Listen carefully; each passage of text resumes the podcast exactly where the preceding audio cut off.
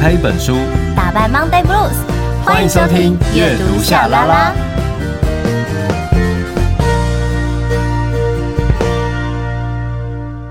欢迎收听阅读夏拉拉，我是夏雨桐，我是陈夏明。记得在 IG、脸书搜寻阅读夏拉拉，追踪订阅，设定抢先看。本集内容，欢迎光临宅尔摩斯的万事屋。夏啦啦，夏啦啦，夏啦啦。Oh, reading, ready, go。夏啦啦，夏啦啦，夏啦啦。Reading, reading。夏啦啦，夏啦啦，夏啦啦，夏啦啦。夏啦啦，夏啦啦，夏啦啦，夏啦啦。Reading。哦，阅读夏啦啦。いらっしゃいませ。いらっしゃい，いらっしゃい。这本书真的很特别哦。这本书呢，就是 它名字就叫做《宰尔摩斯的万事屋》，然后它主要讲的就是征信社。嗯、我觉得很有趣诶，因为其实这一本书呢，是我在录节目录影的时候，然后这一位作者就是谢志博，然后他送我的书。哦，真的，好棒！其实，在前一段时间，因为我有参加一个写剧本的一个比赛，就对了。然后我那时候写的就是成立证，就是主题是从征信社出发。对。然后我后来在读这本书，就觉得，哎呀，太晚读这本书，这本书真的是太精彩了。哎、欸，真的很有趣哎，我觉得。然后还有一点就是，这本书会完全颠覆大家对于征信社的一些刻板印象。我以前对于征信社的理解，就是去休息站上厕所，嗯、然后那个小便斗上面会有一个镜子啊，然后那个镜子上面就会写，就是意思是你在尿尿，但你老婆在做什么，你知道吗？这么直接啊，好好直白、哦。那类，或者是说你要俩搞嘛那种东西。我我印象最深刻，应该就是从高中的时候念书，然后都会看到公车后面就是都会有那个，就是有一个手，然后抓一只猴子，对，就是牙膏，就是一个很很鲜明的一个 logo，对。而且有一阵子你，你我不知道你有没有看过，它广告上最出最常出现就是强调女人经营的征信社的广告，哦、然后贴在公车上。有一阵子，有有有一阵子还强调就是。特别是否女性立场的出发点的这个征信社，好像就是女人的征信社，就是女人什么，对对哇！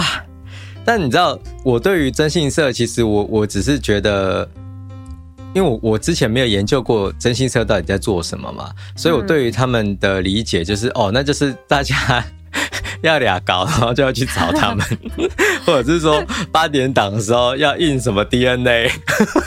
对，我们就是可能会想的比较就是浮夸一点，可是我觉得像有时候假设如果是你自己自身权益有受损，然后可是你当下你可能不知道怎么去收集这个证据，你就可以去寻求他们。其实不是只有就是好像很八点档的剧情的需要的时候才会去找他们呐、啊，但是也的确一定要事件大到一个你才会去找征信社，因为其实费用。也是蛮，就是费用也是蛮高的啊，对啊，所以，但我觉得这一本书的作者呢，如果要讲，呃，我觉得他可能就是征信社的清流吧，嗯。应该是这么说，因为他从他前面的这个书里面的介绍会知道，说他是最早在网络上，可能在部落格的经营的时候，他就把关于征信社的工作的项目，可能一些工作内容的分享，他就把它写在网络上了。然后当时他在做这件事情的时候，就引起很多同行的，就是一些反弹，就会觉得。有些东西就是不能写啊！你怎么可以写出来？你怎么可以做这些事情？就是有要求他要把这些文给下架。对。可是他坚持了下来，到现在，哎、欸，还出书了，更厉害。就是在某种程度，就是业界的透明化这件事情是可以呃带动整个产业的进步的。所以说，而且我觉得也是需要的。是。因为这毕竟是一个很神秘的行业嘛，嗯、一般的人根本就不理解说，说哦，那可能要请他们找人要花多少钱，哦，请他们要跟踪要花多少钱。嗯、那在透过这本书的描述，我大概有一个印象，但我希望说我还是用不到啦。哎、欸，可是真的就是会发现说，就是呃，原来征信社其实你要进去做这行业工作，我觉得也很难，因为其实看了这本书，知道他们要做的这些工作项目，我我是觉得不简单呢。因为有些时候你可能真的需要有一个，他会有一个目标、目的性，你可能就是要去跟一个人，呃，可能有了一些联系的方式，或者是交朋友，嗯、或是直接讲一点，就是可能要让对方要喜欢上你。真的是五花八门呢，这个工作内容真的 根本就是零零七，好不好？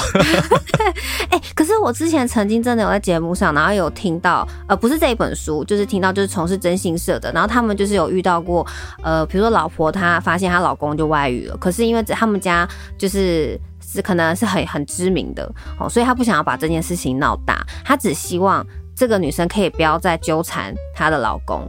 就是可以离开她老公，嗯、所以整个策划就是，呃，安排一个人，然后让那个女生喜欢上他，哦，让他离别恋，这样就好。对，对，就只要这样子。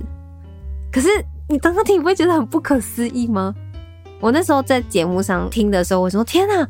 我以为有一些都是因为有时候八点档，有时候电影可能会这样演嘛，我觉得怎么可能？然后后来才知道，原来这是真的。”真的好惊人哦！哎呀，我觉得很难呢。这个真的很奇怪，而且而且，说实话，这本书里面有太多的案例，就是让我会觉得，哇，我们的世界真的是无奇不有呢。对啊，人心之复杂，真的。我们现在直接来跟大家介绍这一本书，《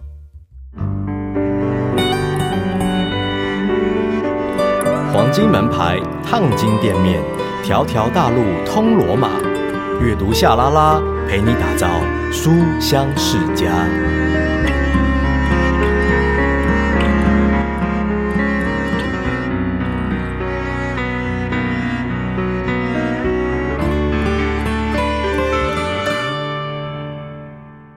好。宰尔摩斯的万事无，作者是谢志博。然后有一次我们就是在录影的时候认识的，然后当时他也是分享了一些他手上的一些案例。其实你知道他说关于就是俩稿啊，他那时候就讲到说他好像一个月就有一个月就三百多件，有这么多人需要俩高哦。我看到了，他在书里面提到，平均哦，一天约十件，一个月三百件，一年三千六百件。全台湾有这么多的人需要俩高？对，这个数字是单指外遇案件的委托咨询。哇塞，我的妈呀！是不是很很很惊人？我真的觉得。哦，台湾人质到底是发生什么事情啊？对啊，真的，全台湾都是猴子吗？不过呢，我对于作者谢志博先生呢，我我也是对他的分享，他为什么会进这一行，我也是觉得他是一个蛮有趣的人哦。因为他说他其实是一个征信社的阿宅，而且他很不喜欢应酬跟交际。可是他在二零零六年的时候，他一开始进入征信社，其实有时候。呃，可能他的前辈啊，什么都会跟他讲说，哎、你其实是要去交际，还是要干嘛的？可是他就不喜欢，哦，因为有时候可能交际应酬可能是可以方便为了这个办案吧，就是可能某些管道上，对。可是对他来说，他说他是喜欢文字，喜欢声音，喜欢动物，而且他的梦想是要在山上有一块地可以种，可以收养很多那个流浪狗这样子。对。对，就是我的意思是说，他有个反差，就是很 peace 的人，但他的工作真的是非常的刺激。好，在征信社他待了十六年，一开始他是卖鸡排，但因为他的那个摊车被偷了，然后就是自己就只好循线，他去抓贼，然后就这样找找找，他就是一直去找那个监视器，哎，就给他找到嘞，然后他就突然觉得说，哎，自己好像还蛮适合。蛮适合做侦探，我觉得应该说他，因为他喜欢这一类，就是呃侦探小说，所以我觉得征信社侦探这一份职业对他来讲，我觉得可能跟他的个性吧，好像我觉得他是一个很细心的人。从他的故事在叙述一些案件的时候，他可以注意一些细节，所以我觉得他可以踏到这个行业，然后做到这么久。对，好，蛮有趣的。然后，呃，我觉得这本书比八点档还要过瘾。真的，你知道，高潮迭起，而且有一些根本就是恐怖片。对，有一些我我都会倒倒抽一口气，但是。呃，当然，这里面所举的这些案例的故事都是有经过作者改编啦。不过，你可以从中可以知道说，到底征信社他们在里头他们要做的是什么样的工作。比如说，一开始我现在才知道说，哇，原来一开始他只能就是呃当第一线人员嘛，就可能去跟监呐，然后可能发一下名片呐，然后就会被人家白眼，想说你发这个给我是要干嘛这 之类的。因为他说他去婚礼的场合发这个名片，我也是觉得啊，很也太赶了，对啊，也太。赶了吧，然后后面他就说他很认真，然后甚至做到他们所谓的业务，但其实业务呢，业务经理也不是说有多高阶，但是听起来就觉得还不错，那他就可以出去去拉案子。他说他那个时候呢，有拉到一个七十万的案子，他想太好了，我这一个月应该可以给自己的女朋友，就是大家去吃好吃的还是什么，结果那一个月的薪水就只有八千块。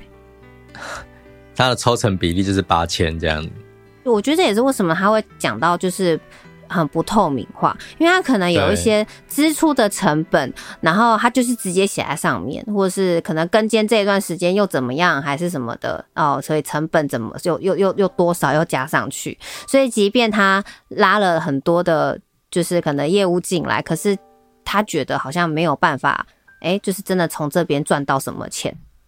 走第一线的，对，所以我就觉得，哎、欸，一开始进去做这一行真的是还蛮辛苦的。然后他在这本书呢，当然我觉得一开始他有先让大家知道嘛，就是到底征信社的工作是什么，然后以及他的一些案例。然后，呃，我觉得有一篇我还蛮喜欢的，叫做《执迷的代价》。对，对。就是他那个执迷的代价蛮有趣的，也不是蛮有趣的，我觉得是有点难过。就是有一个女生，她怀疑她的老公就是那个一定有外遇的对象。然后他去请教了这个就是作者，然后作者就是稍微的分析给他听，就说，哎，因为你看到你老公其实他工作薪资也没有说到很高，假设啊一个月五万块好了，然后还要帮你还一些之前的债务，然后他生活就很单纯，样子其实也普普通通，就是属于忠厚 老实。他说这个社会是很现实的，我是觉得你老公应该是不可能，自己也没有那个时间哦，他是在工厂工作，所以他说他工作时间是十二小时。他就说基本上应该是不可能，可是他就一直说，就是他一定要这个作者就是帮他的忙什么的，然后他就直接跟他说，好，那现在外面他们成本跟间一个礼拜是两万到两万五，然后外面都开到五万，那他就是开三万五，然后那个妇人就吓到，他就觉得怎么那么贵什么的，然后结果就拉着他的小孩给那个作者下跪。说就是请请这个叔叔帮我们，然后那小孩也不懂，就说哦，叔叔，请你帮妈妈什么的，然后他就说，可是真的太贵，我没有办法。可是我记得我看专访有说你都免费帮人家什么的，然后他就说嗯、可是这个案件是不一样啦，什么什么，然后最后只收人家五千块，然后要去帮他跟监，然后重点是跟监下来。真的什么都没有，好，跟进好像一个礼拜还两个礼拜哦，什么都没有。然后他跟那个富人说，那个富人就生气了，那个富人就说：“你为什么要骗我？他明明就外遇，你为什么要骗我？你这个诈骗集团，你还骗了我的钱。”结果呢，他就去报警。是不是很吃力不讨好？我只能这么觉得。后来那个 那个，他就只好就跟警察讲这个整个来龙去脉，然后还有他们拍到证据啊，然后什么什么的。然后警察也知道他很无奈啦，就是啊，就是啊，没办法，可能就是什么什么，就是好啊，反正后来这件事情就过了。但后来这个妇人呢，就到了另外一家征信社，然后另外那家征信社开口要了三十万，好，然后有拍到她老公外遇。可是你知道为什么会拍到他外遇吗？我知道，就是那个征信社让他们公司的女生，就是假装说：“哦，不好意思，我车坏了，你可不可以载我到哪里？”上了他的车，远远是不是就可以拍到跟他在车上的画面？然后可能在的地方刚好是在那个可能是 motel 还是什么的，然后就可能就拍一个像这样的画面给他，说你看我拍到了，果然就是外遇，就这样拍给他。然后他老婆还觉得对嘛？你看我就知道他一定就是外遇，然后什么什么的。然后重点是他其实没有什么钱哦，你知道那三十万是哪里来的吗？就是征信社帮他贷款，所以其实整个下来是很复杂的，就是神也是他们，鬼也是他们，你知道吗？就是你知道读完这个书，就是你知道真的高潮迭起，就是对啊，你光听彤彤刚才讲那些。真的就是很疯哎、欸！天哪，对，我刚刚是用最简单的方式形容哦。你在看他的文字，在整个阅读的过程，就说啊，什么？怎么可能？然后你就会吓到。而且后面的那个同业还跟他讲说：“你看，就是你干嘛这样做好事？”对，那同业的人还觉得说好好笑，你知道他还收人家五千块，真的去跟监。然后你看，我跟他说三十万，然后我还帮他找到了那个抓到外遇的对象。还他傻傻的，他收五千块，还被人家报警说他是诈骗集团，他还被同行的酸呢，那阿内啦，这真的哦，怎么讲啦？可是我就蛮喜欢他这一篇讲这个执迷的代价，就是真的有一些人他去寻求真信社，各种的人都有，在这本书里面他也有分类，哦，就是有分几种类型的人，这个应该已经算是很可怕的类型的。的委托 者了吧？我觉得，嗯，就是太固执的，对，所以我印象就蛮深刻的。所以，呃，他在里头他就有提到啊，就是说我们做征信社的就像是马桶一样。刚入行的时候，老东家的主管这么对我说，当时还是菜鸟的我不明白是什么意思，为什么是马桶呢？但随着入行越久越深，有一天就悟了。哦，客户急的时候求我们，抱着我们，拜托我们让他解放，然后气啊、苦啊、痛啊，一股好全部倾泻出来，但是拉完之后呢，拍拍屁股就走人，然后转身还嫌我们臭。很多职业哈，真的都是这种感受，真的真的很辛苦。但是我觉得这本书真的是很有趣，就是至少大家可以对于征信社这个行业，大家都会觉得还有一层纱嘛，薄纱。对，可以透过这本书稍微可以把这层薄纱掀起来，然后看看原原来他们的工作是什么样子的，然后在这个行业工作十六年的那他遇到了一些什么样的。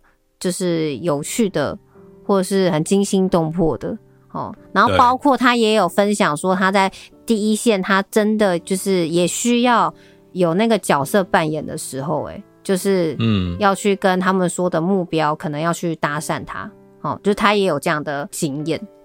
他真的就是间谍啊，就是情报员啊。嗯。他就是我们日常生活当中，他必须要扮演一个情报员，然后可能去追踪某些人啊，或者去找谁啊，然后或者是说去得到某一些结果哦。这个是这个职业真的是蛮蛮辛苦的，想想而且很危险，我觉得。因为我见过作者本人，我觉得很意外，就是说他从事这份行业，因为我觉得他毕竟就是还是稍微比较复杂嘛，可是他给人的感觉很开朗诶。就是跟我们过去真的那种刻板印象想象说，哦，好像做征信社可能会，呃，好像会不会比较凶啊，或者是可能好像就是有点神神秘秘的，你知道吗？就是 我们自己会想，会加很多想象，在这个行业的人应该是什么样子，我们会想象很多在这些上面，但其实没有诶、欸，他给人的感觉超开朗的，然后很愿意分享，就是很平易近人的、很开朗的人。所以我就是印象很深刻。我觉得光是说他把这些故事也好，或者是呃某一些呃可能是行规啊，或者是某一些案例这样分享出来，其实就有助于大众理解，真的是征信社哦这个行业到底是在做什么事情。当然也希望说大家不会真的需要用到啦哦。嗯，可是至少当我们可以比较理解说某一个行业在做什么的时候，我们对于这世界的运作可能也就更清楚一点。没错，对，嗯，而且我很喜欢作者他提到，就是他希望把这个领域的工作变得透明化，然后也可以帮助一些可能是低收入户，他需要帮忙，但他没有那个能力，嗯，可以去做这些事情去收证的时候，然后他的意思说他愿意。他想要也有所付出。嗯，哦，我觉得这一份心意就让人看了就蛮感动的，读了觉得很感动。我自己在读这一本书，我觉得他其实在传递一个概念，就是不要去试探你在意的人。嗯，因为刚才提到的那个例子嘛，然后书里面有太多不同的例子，例如说有一个五分钟就要查寝一次的女子，她就怀疑她老公一定外遇了，嗯、所以等于是就是她请征信社就请她去跟踪她老公的过程，她还跟她连线，就是你那几分钟几分钟就要确认一次，说她现在在哪里，她现在在哪里，然后嗯，这已经不是一个正常的状态，有时候我真的觉得是。你要被附身了，你知道？之前我在节目上有讲过一个英文字是 obsession 哦，就是我们讲说英文说你被鬼附身就是被 obsess，你就是被附身了。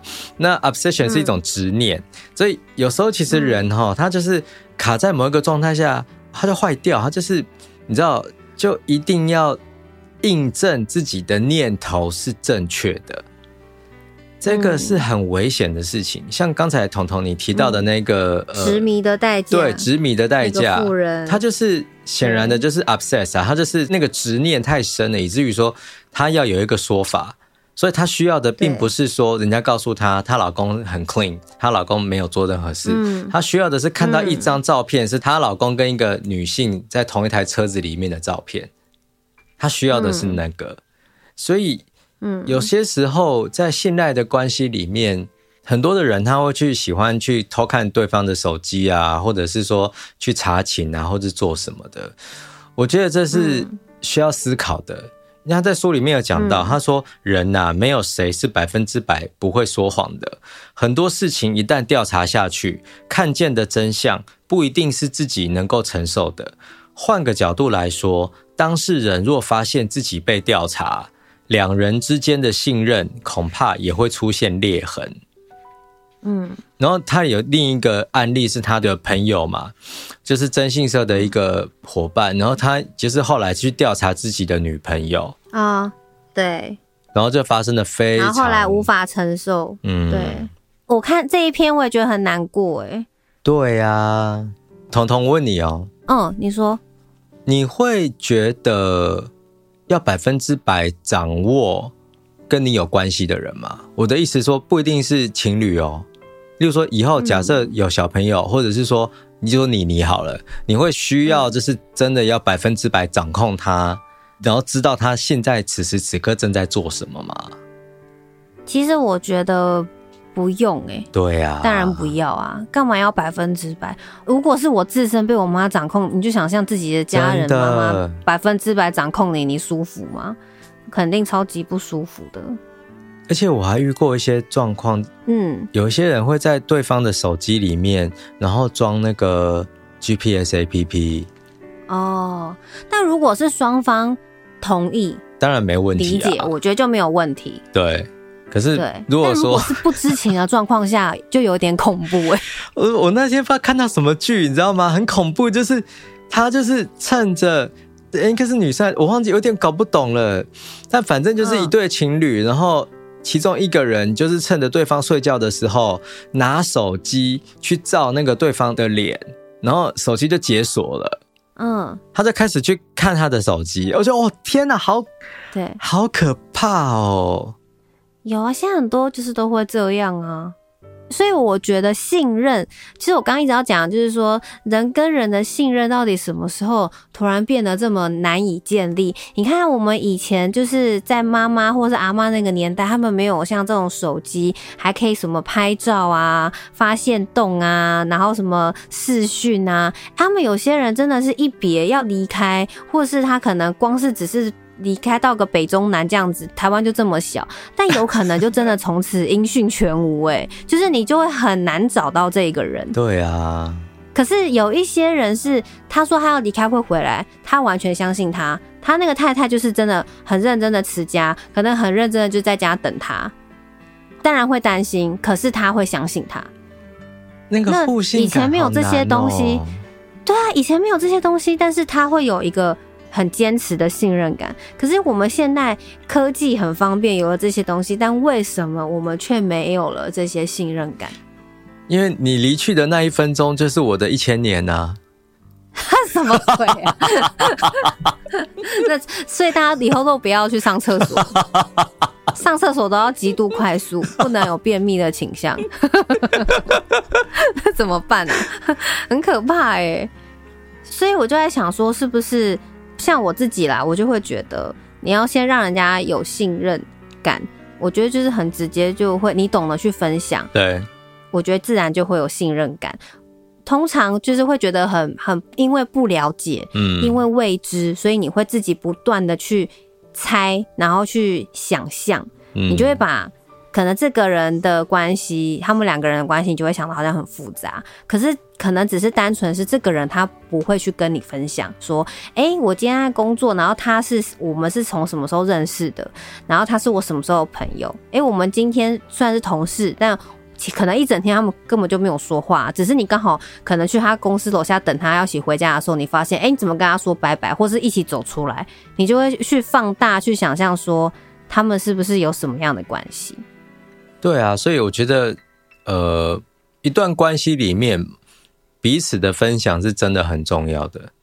然后，当我们不知道对方的讯息的时候，可能也要试着去理解为什么对方没有跟我们分享。毕竟有些时候。嗯他可能就是需要自己的空间呐、啊，哦，我觉得尤其是很多，嗯、呃，我身边的朋友们啊，就可能他到现在三十岁了，他还是一样，就是整天被不管，我不是讲情人哦，就是可能整天他爸妈就会问他说，啊，你现在人在哪？你怎么还没有回来？嗯，就是这些感受，其实久了会引起人家的不舒服。我我觉得这个，对啊，就是说大家好好的分享自己的生活，然后同时间也要建立起一个界限。就每个人真的是不同的个体，他有各种不同的状态，然后你不能够要求说对方在你面前是透明的，因为这件事情太危险，而且压力很大，很恐怖。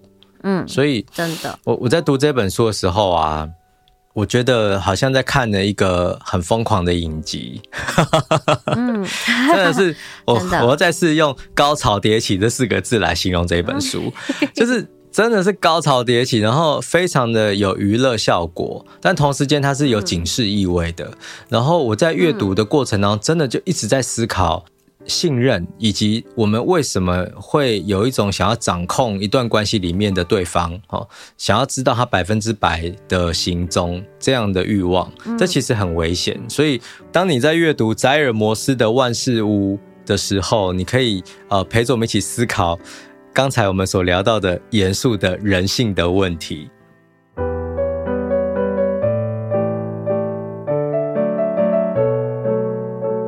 我们做征信业的就像是马桶一样。刚入行的时候，老东家的主管这么对我说。当时还是菜鸟的我不明白是什么意思，为什么是马桶？但随着入行越久越深，有一天就悟了。客户急的时候，求我们抱着我们，拜托我们让他解放，然后气啊、苦啊、痛啊，一股脑的全部倾泻出来。但是拉完之后，拍拍屁股走人，转身还嫌我们臭。谢志博，宰尔摩斯的万事屋，宝瓶文化出版。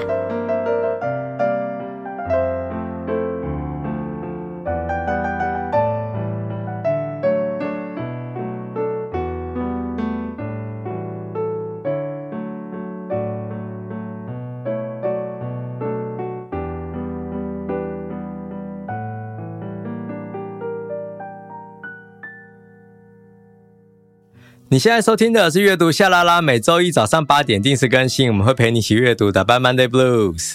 是的，这一本书《宰尔摩斯的万事屋》呢，它除了有些让你觉得哦，很很惊险、很惊奇，可能跟人性啊、信任啊、爱恨情仇相关，但它里头也是有一些暖暖的、可爱的故事，像里面它也有在找狗狗的故事哦。嗯，好，就是对，可是我觉得。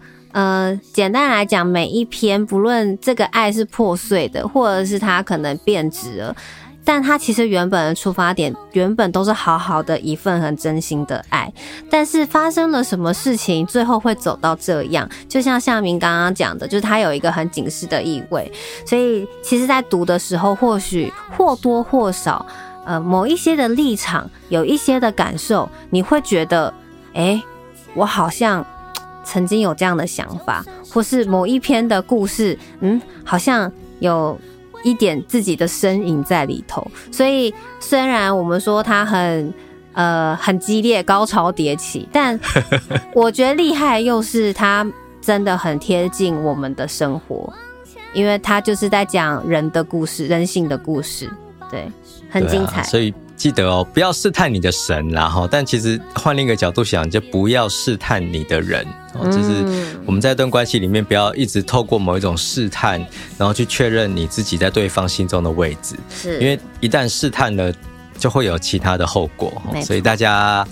如果手痒了，不要哦，不要哦，打自己的手心，不要哦。好哦，好。所以听完这一集，大家会有什么样的想法呢？如果呢，呃，你认为，哎，其实你在面对这种没有安全感的时候，哎，你有不错的建议，或者是，哎，其实你很需要一些大家的这种建议，怎么样可以跟人之间，人跟人之间可以越来越有信任感，应该要怎么样去做？大家都可以在这一篇下方留言，然后跟我们这个 IG 粉砖上面去做一个。互动哦，好感谢大家收听阅读下啦啦我们下周见拜拜。拜怎么面对伤痛？我该怎么做？能让你听得见我？我想要写出对爱和自己的感受。